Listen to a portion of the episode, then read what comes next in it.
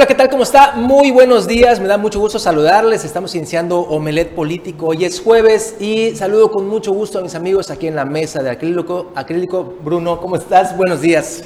Ucilquín, ¿qué tal? Buen día, Juan Pablo, ¿cómo estás? Bienvenido de vuelta, ya se te extrañaba por acá. Gracias, y hombre. ustedes no se vayan, nuestros queridos auditorio, eh, prepárense para los mejores 60 minutos del análisis político y el quehacer cotidiano en Quintana Roo y el resto del país.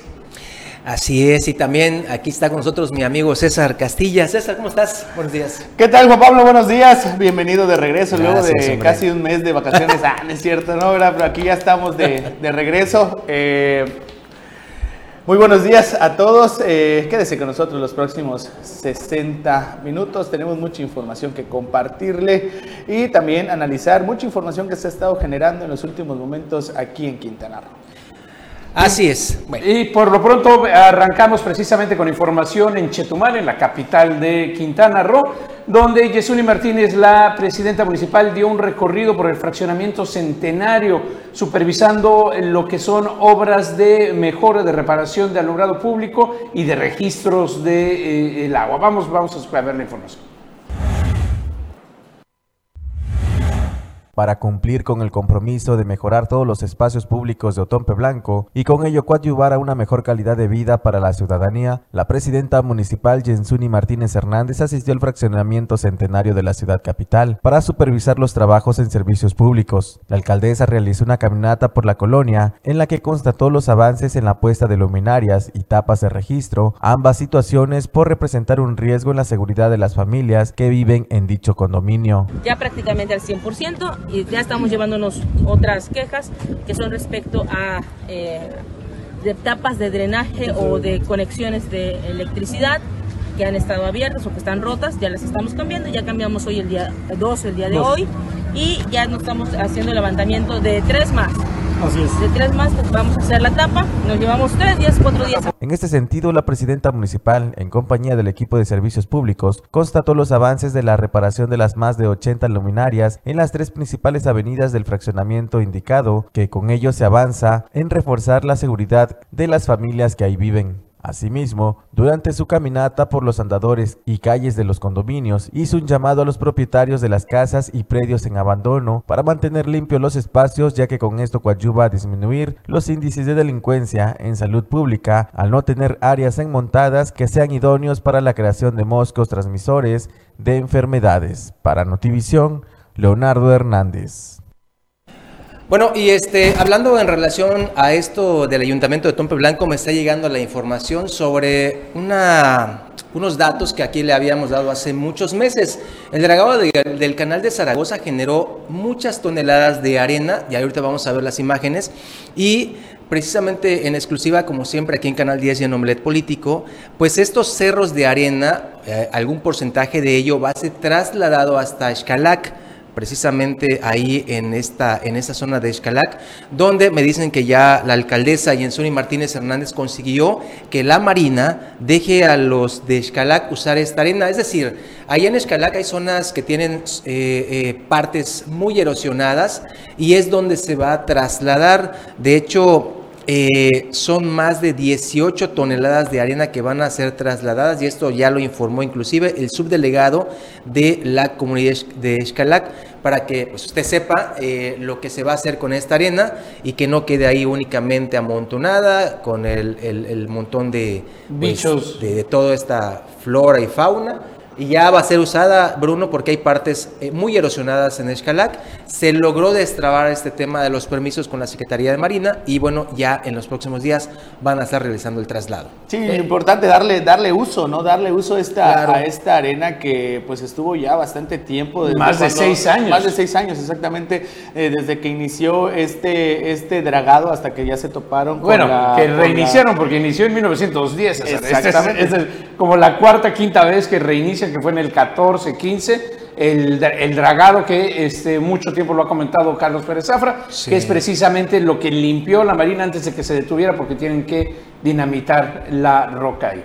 Así es. Ok, y pasando a más información en este inicio de programa y también el recorrido que hacemos, pues ya eh, en todos los municipios para darle a conocer qué es lo que se está haciendo en cada uno de ellos y los trabajos que están haciendo a favor de la población y cada uno de los municipios. En Benito Juárez ha iniciado ya un programa de simplificación administrativa, esto con el objetivo de tener pues una agilidad en cada uno de los trámites que se hacen en el ayuntamiento de Benito Juárez. Vamos a ver.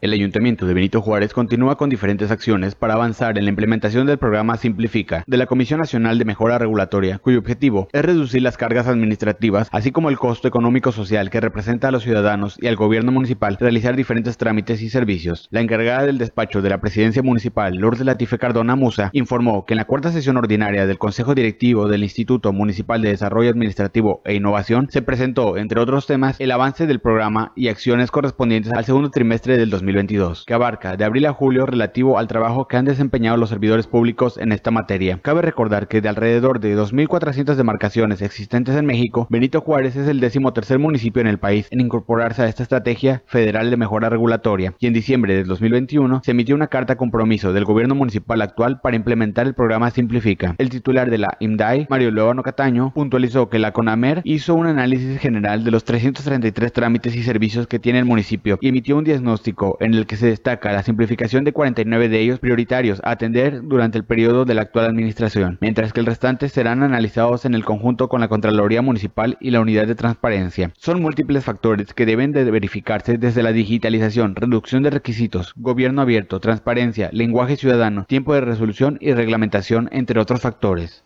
Informó para Notivisión Manuel Sevilla. Bueno, ahora nos vamos a ir hasta el municipio de Solidaridad, allá en Playa del Carmen, donde el gobierno municipal también implementará este programa, el Bashlop Palalop, evidentemente para la recreación de niños y niñas.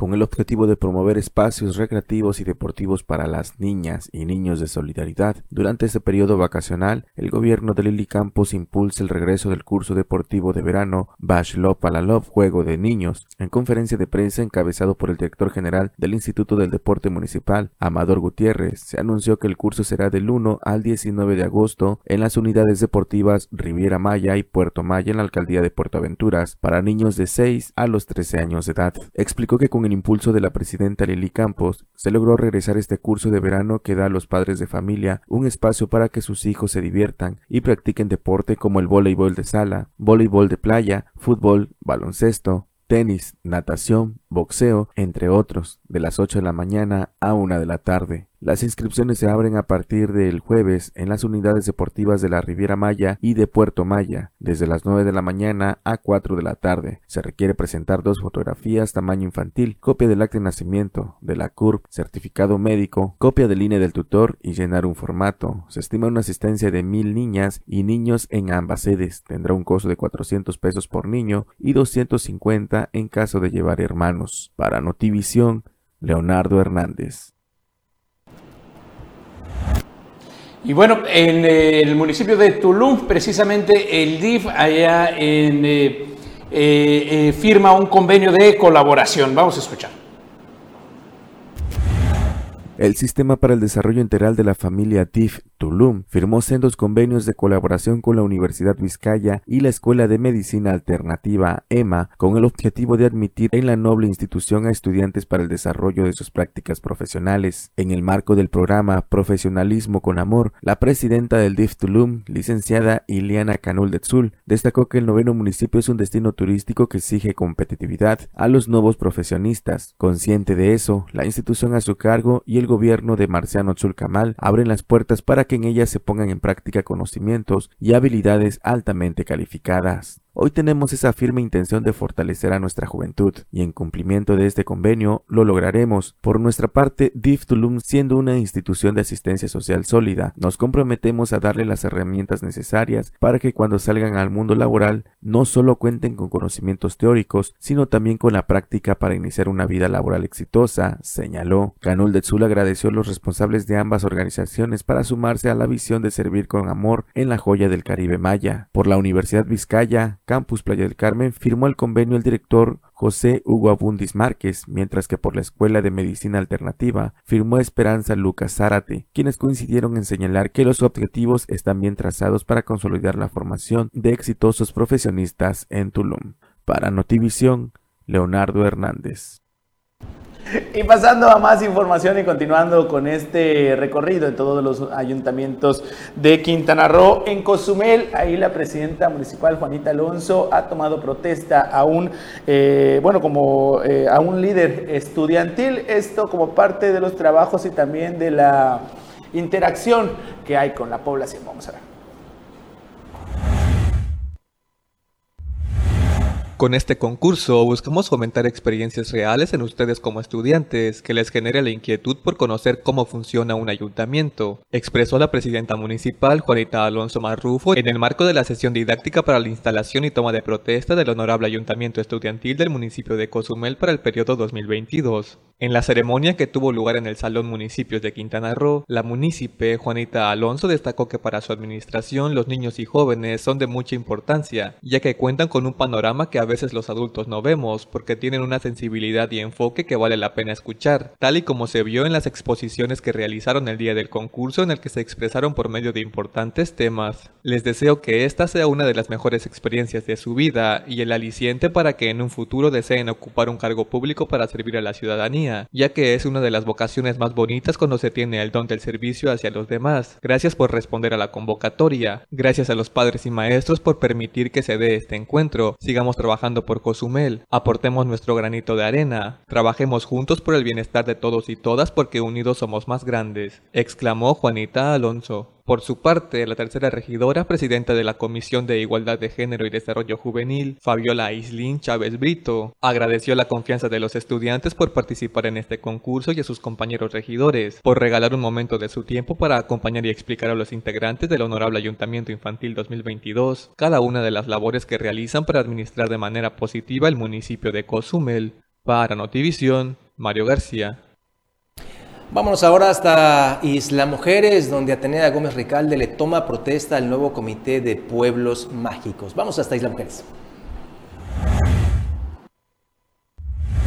con el firme propósito de cumplir y dar seguimiento a los lineamientos, criterios y reglamentación que establece el programa de Pueblos Mágicos, la presidenta municipal de Isla Mujeres, Atenea Gómez Ricalde, tomó protesta al Comité Ciudadano de Pueblos Mágicos de la Ínsula en la sala de Cabildo. Al respecto, el subdirector de promoción turística de Isla Mujeres, Miguel Moreno Ávila, destacó la importancia de dicho comité al afirmar que su conformación es uno de los requisitos que marca el mencionado programa para asegurar la preservación de la cultura, gastronomía, tradiciones, historia, desarrollo urbano y sostenibilidad, entre otros, además de establecer nuevos proyectos y programas encaminados a mantener en la isla la distinción de pueblo mágico. Moreno Ávila dio a conocer que el Comité Ciudadano de Pueblos Mágicos está integrado por empresarios, el sector salud, educativo, restauranteros, hoteleros e integrantes de la sociedad y está conformado por su presidente, Marco Antonio Salinas Juárez, tesorero José Manuel García Cabrera, secretario técnico Isaac Zulu Martínez, vocal titular especialista en temas de la comunicación local, Fidel Villanueva Madrid,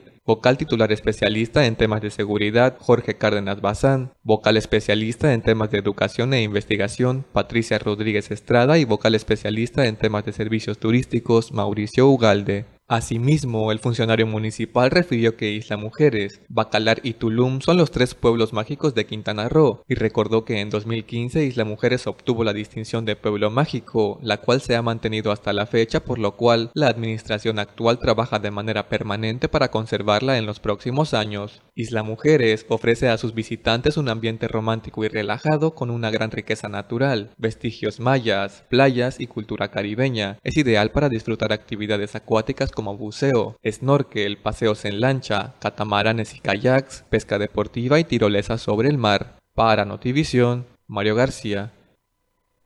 Importantísimo que se forme esta comisión porque eh, precisamente en la avenida, en la calle principal de Isla Mujeres, eh, uno de los temas es la contaminación sonora. Eh, tampoco que esté en contra de que haya música, además música en vivo, todo, pero cuando ya la música empieza a competir con el de al lado y el de al lado le sube más y el de al lado le sube más y le sube más, se vuelve, se vuelve un problema de contaminación, de, de, de sobredosis auditiva que afecta muchísimo precisamente en este tema de pueblo mágico y es uno de los temas que, que tienen que ver junto con el de cuidar precisamente la presentación de las tiendas, que no haya esta invasión hacia la vía pública con exceso de eh, eh, los puestos y de los tinglados para tratar de atraer a la gente, ¿no? Que se mantenga precisamente el encanto de Isla Mujeres.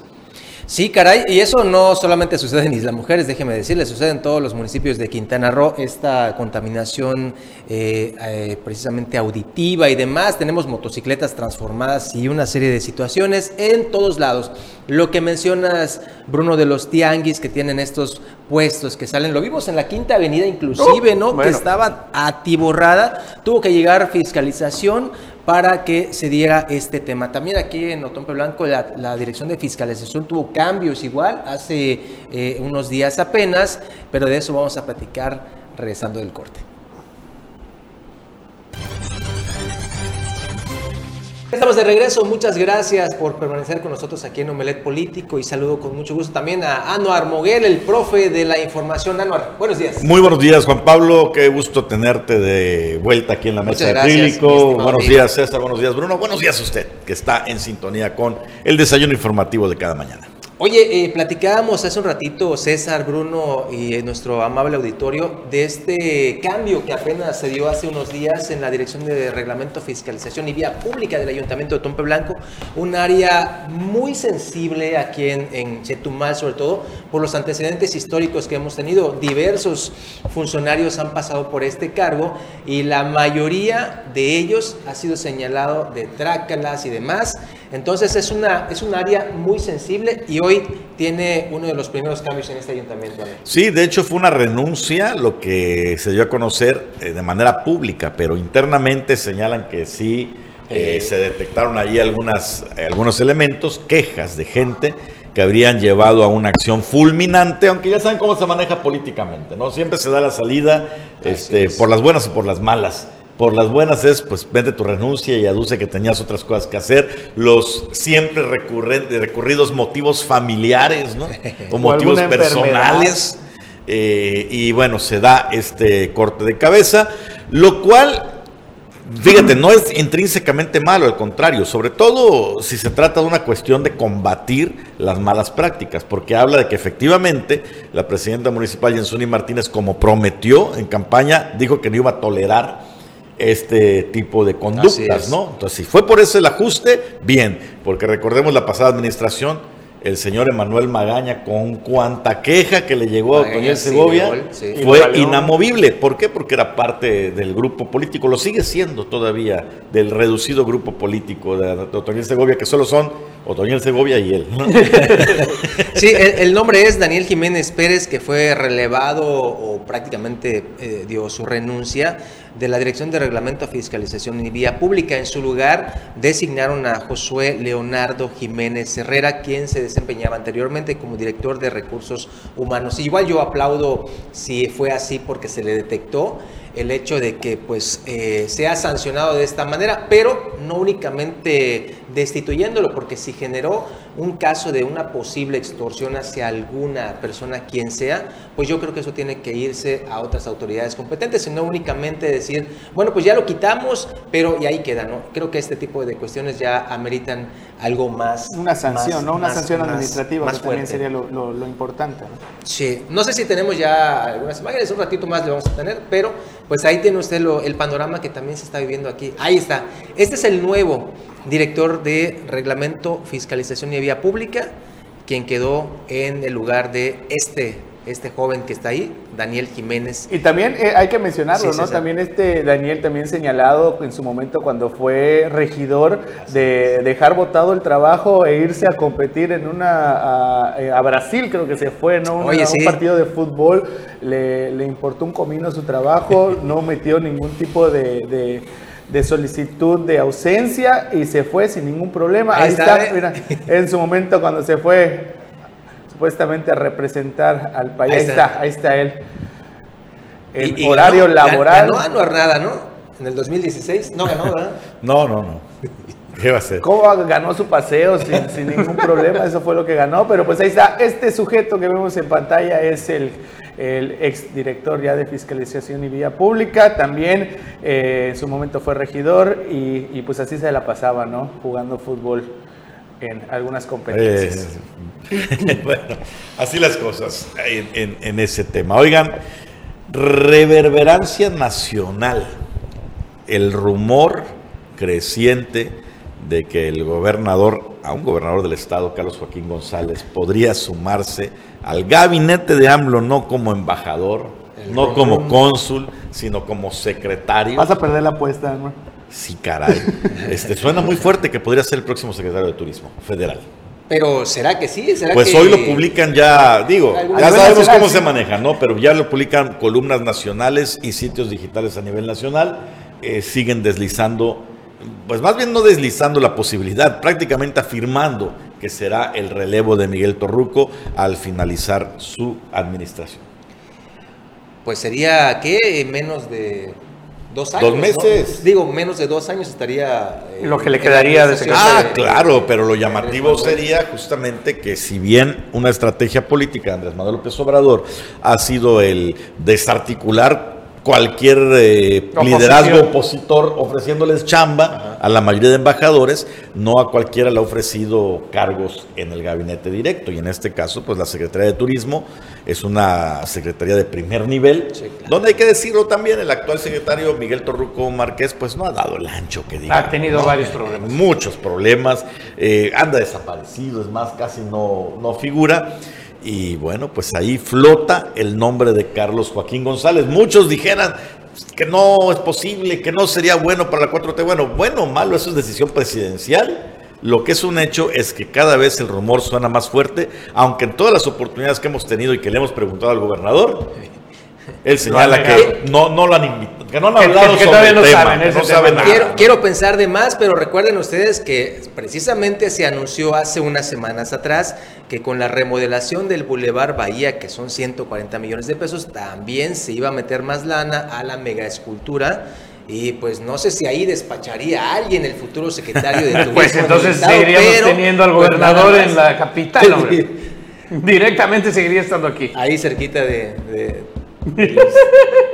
Y a ver si ya se ocupa, si ya se utiliza.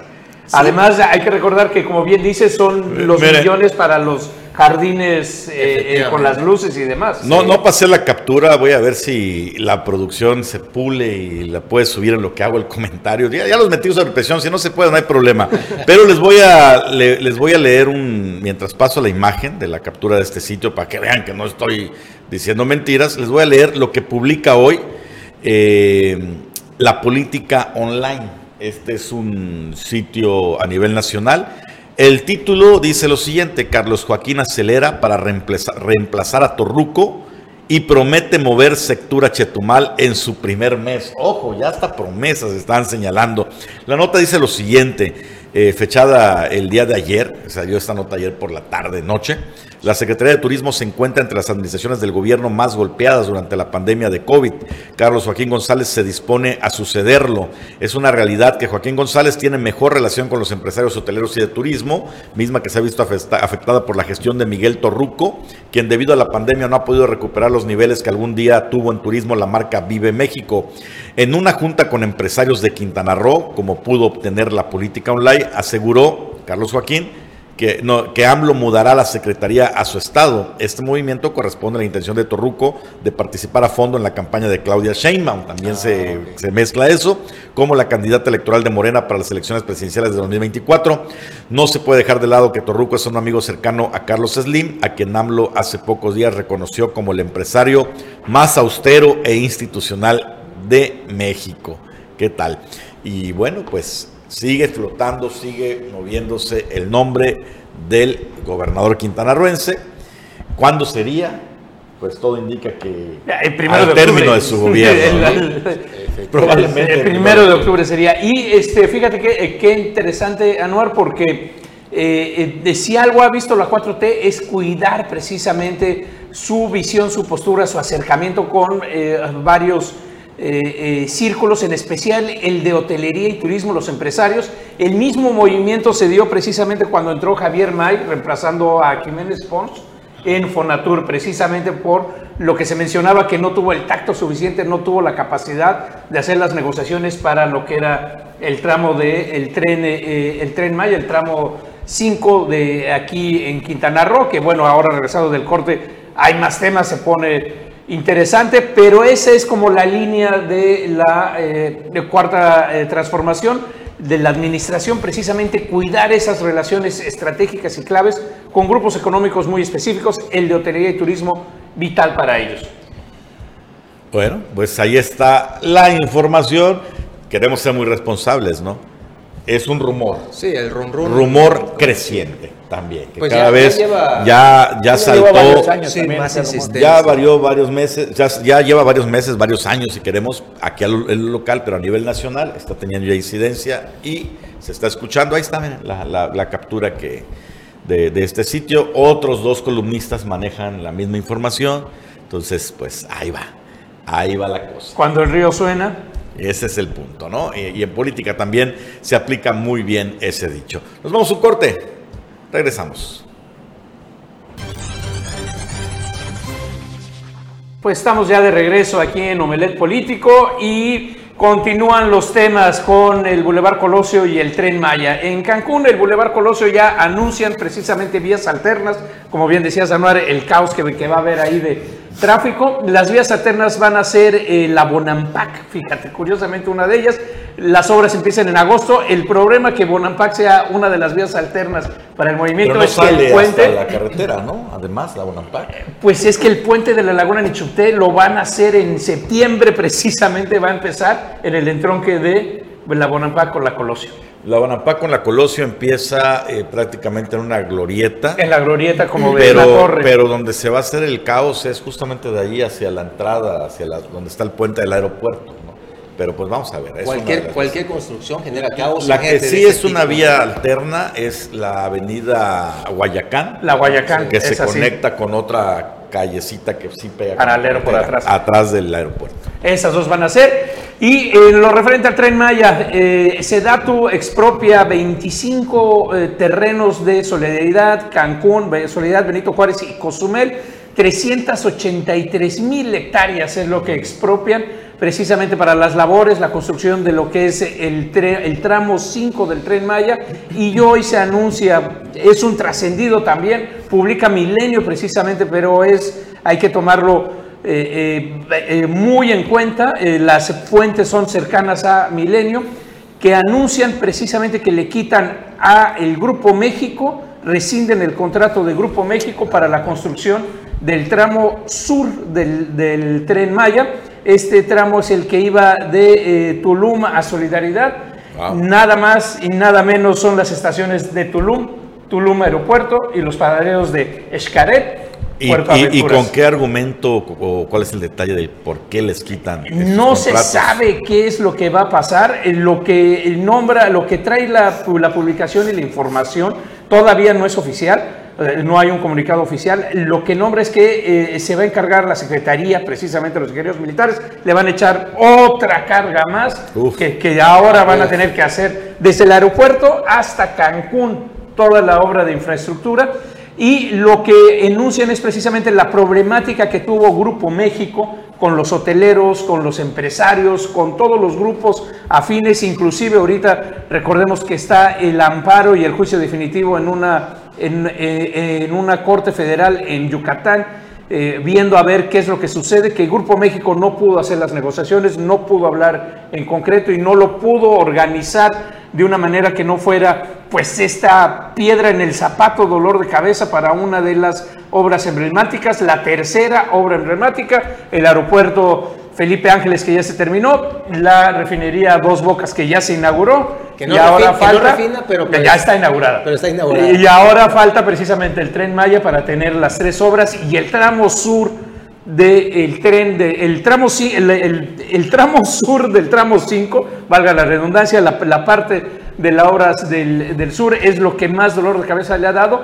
Y si me apuras, Anuar, como bien has dicho y hemos señalado, esa va a ser la de mayor rentabilidad porque es del aeropuerto de Tulum a la ciudad de Cancún. Es unir los dos aeropuertos internacionales, el de Tulum y el de Cancún, pasando por todos los centros turísticos. ¿no? Va a ser lo más, la más importante, sin lugar a dudas. Pues vamos a ver qué sucede, pero sigue eh, de alguna manera habiendo contratiempos continuos con el tema del Tren Maya. El proyecto, pues le vemos muchas bondades a algunos, otros lo ven terrible, pero los contratiempos siguen. Esto es- ¿Se concluirá? Digo, faltan dos no, años no, para no, este no, gobierno no se va a concluir. O sea, el proyecto, el proyecto como está planteado no se va a concluir. Ojalá que en el mejor de los casos esté concluida O lo la van a parte inaugurar principal. La van a inaugurar con una parte funcionando. Mira, con que funcione de Mira, Cancún ya- a Tulum. Esa es la que te digo. Esa, como mandaron los ingenieros militares ahí, sí o sí, va a estar en tiempo entregado. Oigan, este, fíjense, nos llega una, una pregunta muy interesante de nuestro amable público y dice, buenos días, el centro arqueológico eh, eh, que tienen allí en el sur y que no abre actualmente el Instituto Nacional de Antropología e Historia, es decir, Escabal, a ver si el nuevo secretario de Turismo lo logra abrir. Qué interesante ello, ¿eh? porque ya sabemos que si en caso de que este run run político nacional se consolide y quede Carlos Joaquín como secretario de Turismo a nivel federal, pues eso sería uno de los... eh, Debería ser una de sus prioridades. de las prioridades, porque Xcabal, ya lo hemos dicho hasta el cansancio. Llevamos administración y administración. Importantísimas, creo que es más, es más eh, impactante que la de, la de Yucatán, ¿no? Han dicho que en comparativos, que Chichén Sí, Itzá sí. es más, Más grande. más grande, ¿no? Más, Pues- más impresionante, más atractiva. Es una joya. eh, Rival con Calakmul, Con de- mucho de potencial, pero ahí está. Qué extraño. ¿no? Qué extraño que teniendo tanto potencial, pues no se aperture. Pues es la falta de voluntad. los- finalmente, el juego de intereses que llega con los políticos de todos los niveles. En este caso, pues la federación es la principal, la que lleva la batuta. Es un tema eh, que maneja el Instituto Nacional de Antropología e Historia. Y pues ahí hemos visto que no tiene tanta trascendencia, no le han dado la importancia. Y mientras tanto, pues sigue siendo una promesa.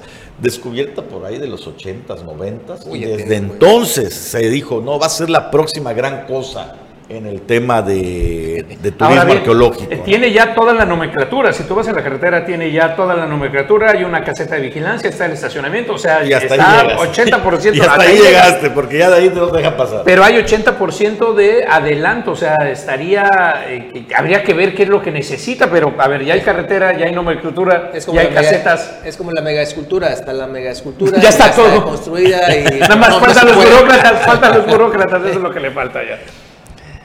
Oigan, este, igual me está llegando la información, ya se la pasamos a nuestra producción, lo que dijo el presidente en la mañanera de hoy, dice, abriendo, abriendo comillas, yo termino a finales de septiembre y me jubilo, no vuelvo a la actividad pública, política, no voy a aceptar ni siquiera invitaciones a conferencias, esto lo dijo Andrés Manuel López Obrador el día de hoy en su mañanera y con ello prácticamente Igual el run run político decían que pues podría estar eh, saltando a una senaduría. Dijo, no, yo ya me jubilo y me voy a mi rancho. Ya sabe usted cómo se llama. su Excepto que el pueblo sabio se lo demande. No, ya. Como no. siempre, no, ya, ¿Quién ya, le lo mismo Santana. ¿Quién Lo mismo Santana varias veces. No, hombre, ¿usted cree que de verdad, a lo mejor sí no acepte conferencias, porque yo no sé si alguien lo contrataría para una conferencia después de verlo todos los días durante un sexenio por dos horas en la mañanera. No sé, ya que descansemos un poquito, ¿no? Joe Biden también estuvo eh, media hora, dicen ahí los analistas Escuchándolo, internacionales, escuchándolo, ¿no? En su media clase de historia. hora media hora, ¿eh? Sí, bueno, media hora en, en el ritmo de López Obrador son como Diez tres minutos. de discurso, ¿no? Cuatro minutos. Pero bueno, aparte de eso, deje tú usted lo de las conferencias. El que piense que Andrés Manuel López Obrador se va a jubilar y se va a olvidar de la política, Oh, está muy está equivocado. equivocado. Va a seguir incidiendo, sobre todo si logra imponer sus condiciones para la sucesión. Efectivamente. Que eso ya lo sabemos, Anuar. En el sistema mexicano, el presidente es el que impone Sí, quién, quién pero, sigue. pero no es lo mismo, por ejemplo, ceder el poder a un Ebrard o a un Monreal que a una Sheinbaum o a un Adán Augusto. O no, sea, yo te, yo te, yo te yo diría veo- Monreal sería yo no el más, veo el a un Ebrard el o a un más- Monreal. Ebrard estaría, Ebrard estaría más alineado, ¿eh? de- Ebrard más alineado a un López Obrador ya no presidente, no lo creo tanto. O sea, marcarían su distancia. Monreal y- sería el que sí marcaría una distancia total completa. Pero a ver, vamos a recordar, Ebrard cuando estuvo como jefe de gobierno de la Ciudad de México marcó línea. ¿no? También. Ahora, Sheinbaum y Adán Augusto serían completamente Oiga, señor. ¿cómo ve esto? Sí, claro. Así ¿Cuál que es su opinión? Al estilo del maximato, ¿no? Así como cruzaban los presidentes con don Plutarco Elías Calles a preguntar qué onda. Este, sí podemos, no podemos, que ahí van a estar desfilando en la chin... ¿Cómo, cómo se llama el rancho? Ahí la China, la China Hilaria, ¿no? Oigan, este, igual otro mensajito, muchas gracias. Dice lo siguiente, Carlos Pérez Zafra siempre ha dicho que podrían habilitar un circuito arqueológico para motivar al turismo en el sur, con todas las ciudades mayas que rodean Chetumal. Sería un muy buen proyecto. Y sí, concuerdo Sin con lugar a ustedes que pues ahí no sé si es que ha hecho falta visión o voluntad política, pero pues sí, eso es lo que pide sobre todo la gente del sur de Quintana Roo, un circuito ahí en estas zonas arqueológicas muy importantes que tenemos en la parte sur del estado. Pues sí, y así las cosas con el tren Maya que sigue su curso, con los movimientos que se están dando a nivel nacional y otra preocupación del momento, lo platicamos hace un momento, ¿De ¿no? qué? El- la inflación. Oye, Estaba, sí. estaba leyendo y recibiendo además eh, mensajes de amigos que viven en Estados Unidos que les está pegando durísimo. Hoy salió un reporte, bueno, ayer en los medios de comunicación internacionales, que Estados Unidos llegó al 9%, 9.1% de inflación acumulada este año, lo vale es un récord para el país en los últimos 40 años. Es decir, es el año con mayor inflación en las últimas cuatro décadas. Y pues hay un dicho, ¿no? Lo comentaba también en otro espacio. Dicen que cuando a Estados Unidos le da gripa, Nos da una neumonía. Aquí nos da una neumonía. sí, Ahora, ahora bien, Anuar, hay que ver, hay que ver también un, un apartado, ahí lo tengo en, mi- en mi Twitter, más de 49 años de experto en crisis, que los mexicanos llevamos mucha experiencia viviendo en inflación, sabemos cómo llevarla, tienes un guardadito, tienes cosas, te la llevas. El, el- el promedio norteamericano no sabe, el ciudadano norteamericano no sabe vivir en inflación, vive completamente endeudado en tarjetas de crédito, tiene préstamos por todos lados, desde hipotecas hasta 7, 8, 10 tarjetas. Es una cultura de a la tope. deuda. Es una cultura de la deuda. Entonces, una inflación del 9% que a nosotros sí nos afecta, para ellos es una inflación tremenda porque no tienen eh, esta cultura que ya tenemos de ver cómo, poder- cómo tienes un guardadito, a qué te dedicas, abres un changarro, te pones a hacer que, otras que- cosas para que- ayudar. Que no es una cultura que usted diga. Ah, qué eh, sano. Que sano, No. Lo hemos aprendido porque Por pues, no nos necesidad. de otra. El tercer mundo te obliga a sobrevivir, ¿no? Y, y es lo que dicen también el mexicano. Ya no siente tan duras las crisis porque.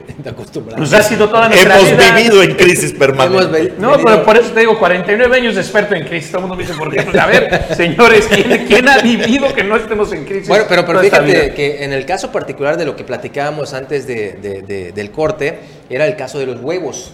Por ejemplo, ahorita el casillero de huevos vale uno y medio.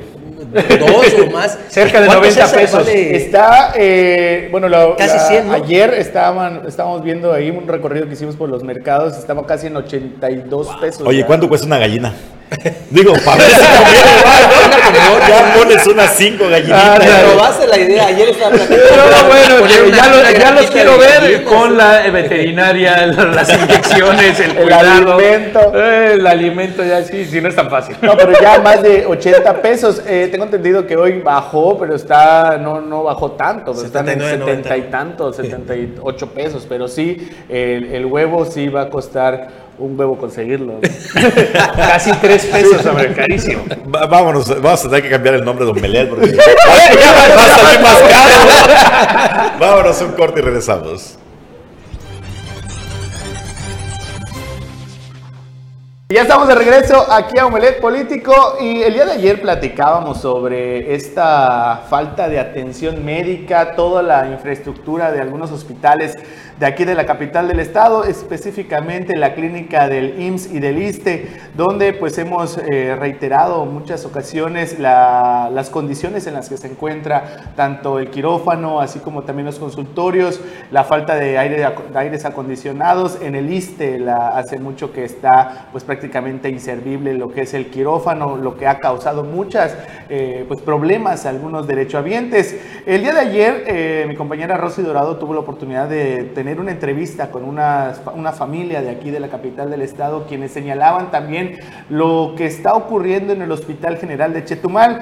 La familia señala directamente al personal médico por el fallecimiento de uno de sus familiares. Esto debido a la falta de atención, eh, pues no le brindaron los, los, cuidados necesarios y esto pues provocó el fallecimiento de uno de sus familiares. Vamos a escuchar la historia. Responsabilizan al personal del Hospital General de Chetumal por la muerte de un paciente. Sus familiares aseguran que estando internado no recibió los medicamentos ni la atención oportuna para tratar la infección de una herida por la extirpación de un tumor. Él eh, tenía este, este, una, operación de un, tumor que se le salió, pero lo llevamos a Mérida, ahí mismo le dieron un pase para Mérida y lo llevamos a Mérida y lo trajimos, pero salió todo bien, lo que pasa es que como hizo creo que fuerza, no sé, se le volvió a abrir la, herida y no, y ahí me decían que hasta que tenía, tenía pues agarró esta infección y todo y ahí estaba y ahí murió él. Sí le atendieron, pero no, no, como debe de ser, no, no, no. Ahí los, los dejan ahí, ahí, cuando ellos quieren van, lo van a ver. Dijo ser testigo del desinterés del personal médico por atender a los pacientes internados. A, mi sobrino ahí falleció él por falta de, de, doctores, por falta de medicamentos, por falta de atención a varios. Yo he visto como yo cuando iba a ver a mi sobrino ahí, ahí veía cómo los dejaban y ahí están hasta los señores mayores de edad, ancianitos, pidiendo tal, tal. Ahí están viendo su teléfono, su telenovela, o algo ahí o se están riendo entre ellos y se cierran así a su consultorio. Asegura que denunciar es complicado y que si las autoridades quisieran actuar verdaderamente, solo basta con realizar inspecciones sorpresivas. Complicado es que cuando ahí, cuando estén, la persona se está muriendo, le pides al médico que te atiende y todo. Lo único que dice ahorita que, que empiece su turno, todavía. Estén, van pasando los primeros, atienden más a los que no están graves. Para Notivisión, Rosy Dorado. Un caso más de una supuesta negligencia de médicos. Esto fue en el Hospital General de Chetumal. Lo que hay que apuntar también es qué, qué, está pasando, ¿no? ¿Qué se puede hacer o cuántos médicos se han sancionado por una mala actuación? Esto no lo hemos visto, a pesar de que la gente pues, ha, pues lo ha señalado en repetidas ocasiones, eh, pues ningún médico ha sido sancionado por este tipo de acciones que no van acorde a sus funciones. Además de que no hay comisión de arbitraje médico, empezando por ello. Así de fácil. Pues ahí está. Esa es la situación que se vive en el sistema de salud aquí en la zona sur de Quintana Roo. También en Bacalar tenemos información, fíjese, este que cobra como presidente municipal José Alfredo Contreras Méndez, el Chepe, eh, muy conocido por andar en, algunos eventos de gastronómicos y demás, y que ha sido señalado que ha dejado en el, el abandono o en la orfandad a la gente de Bacalar, de ese municipio, pues ahora, además de esta sesión extraordinaria en la que pues le retiró facultades a la síndica, ahora pretende trasladar la biblioteca pública a un mercado. Imagínense, usted ahí tenemos algunas imágenes para que usted vea cómo ya esto genera, generó ámpula en Bacalar, porque Chepe Contreras pretende llevar la biblioteca de la Casa de la Cultura a un mercado ahí donde está, donde venden pollos, eh, donde venden carne y todo esto pues esa es la... Pero ¿cuál es la idea de eso? Digo, pues, eh, para empezar es ilegal, ¿no? Eh, pues Porque yo creo que hay una ley de, de No puedes claro, Pero pues esa es su pretensión. Ahí está, mira, a ver, la Jesús Reyes Heroles al mercado municipal. Y esto ha generado, como te digo, Anuar, eh, Bruno César, ámpula en el sector político. Pues oigan, ¿cómo es posible que ese sea la forma de, el, trata, el trato que le da precisamente al acervo cultural en Bacalar? pues está, digo, no, no se entiende. ¿Cuál es la finalidad de este movimiento? ¿Cuál es la lógica? Y, el problema que ha tenido Chepe Contreras es que ha sido muy hermético en el tema de dar información, ¿no? están saliendo todos estos señalamientos y él hace mucho sobre todo No, claro. lo que se le viene encima. Por cierto, el tema con Vanessa Piña ya está creciendo. Sí. Señala que ya llevó el asunto ante las instancias correspondientes y ahora serán los tribunales los que definan. Así es. Aquí el tema es que pues la síndico tiene muchos elementos para, para ganarle al, al ayuntamiento y si los tribunales le dan la razón, las consecuencias pueden ser, eh, pues ahora sí que muy duras, porque puede ser incluso llevar al cabildo y al propio presidente municipal Un juicio ante un posible juicio político. Sí, ayer, ayer el, el presidente de, pues, de la Junta de Gobierno y Coordinación Política, Eduardo Martínez Arcila, hablaba sobre ello. Dice, bueno, pues ahora en esos momentos ya le compete al- a, a los tribunales porque pues ahí eh, es una facultad del cabildo eh, retirar algunas, algunas de las funciones a la síndica. Sin embargo, pues esto, pues como dice Sanuar, puede trascender fronteras y hacerle eh, una... si una hicieron las cosas bien, pues igual y la Estaría en libra, lugar. pero si le dan la razón a Vanessa Piña, la síndico, cuidado. Porque la síndico está precisamente denunciando que se trata por presión Sí, política claro. y porque la estaban obligando a hacer cosas Y firmar. que no, A a firmar. acuerdos que no estaba de acuerdo Sí, y que no sí, sí, sí. cumplían con las normas. Entonces ahí sí está el problema del juicio político y como bien dice Anuar, puede, no nada más eso, puede sentar un precedente para el resto de los municipios. Definitivo. Legal. Pues está la cosa que arde. Mientras tanto se mete al pleito tu amigo, el diputado ¿Cuál? de Morena, este, el chavito.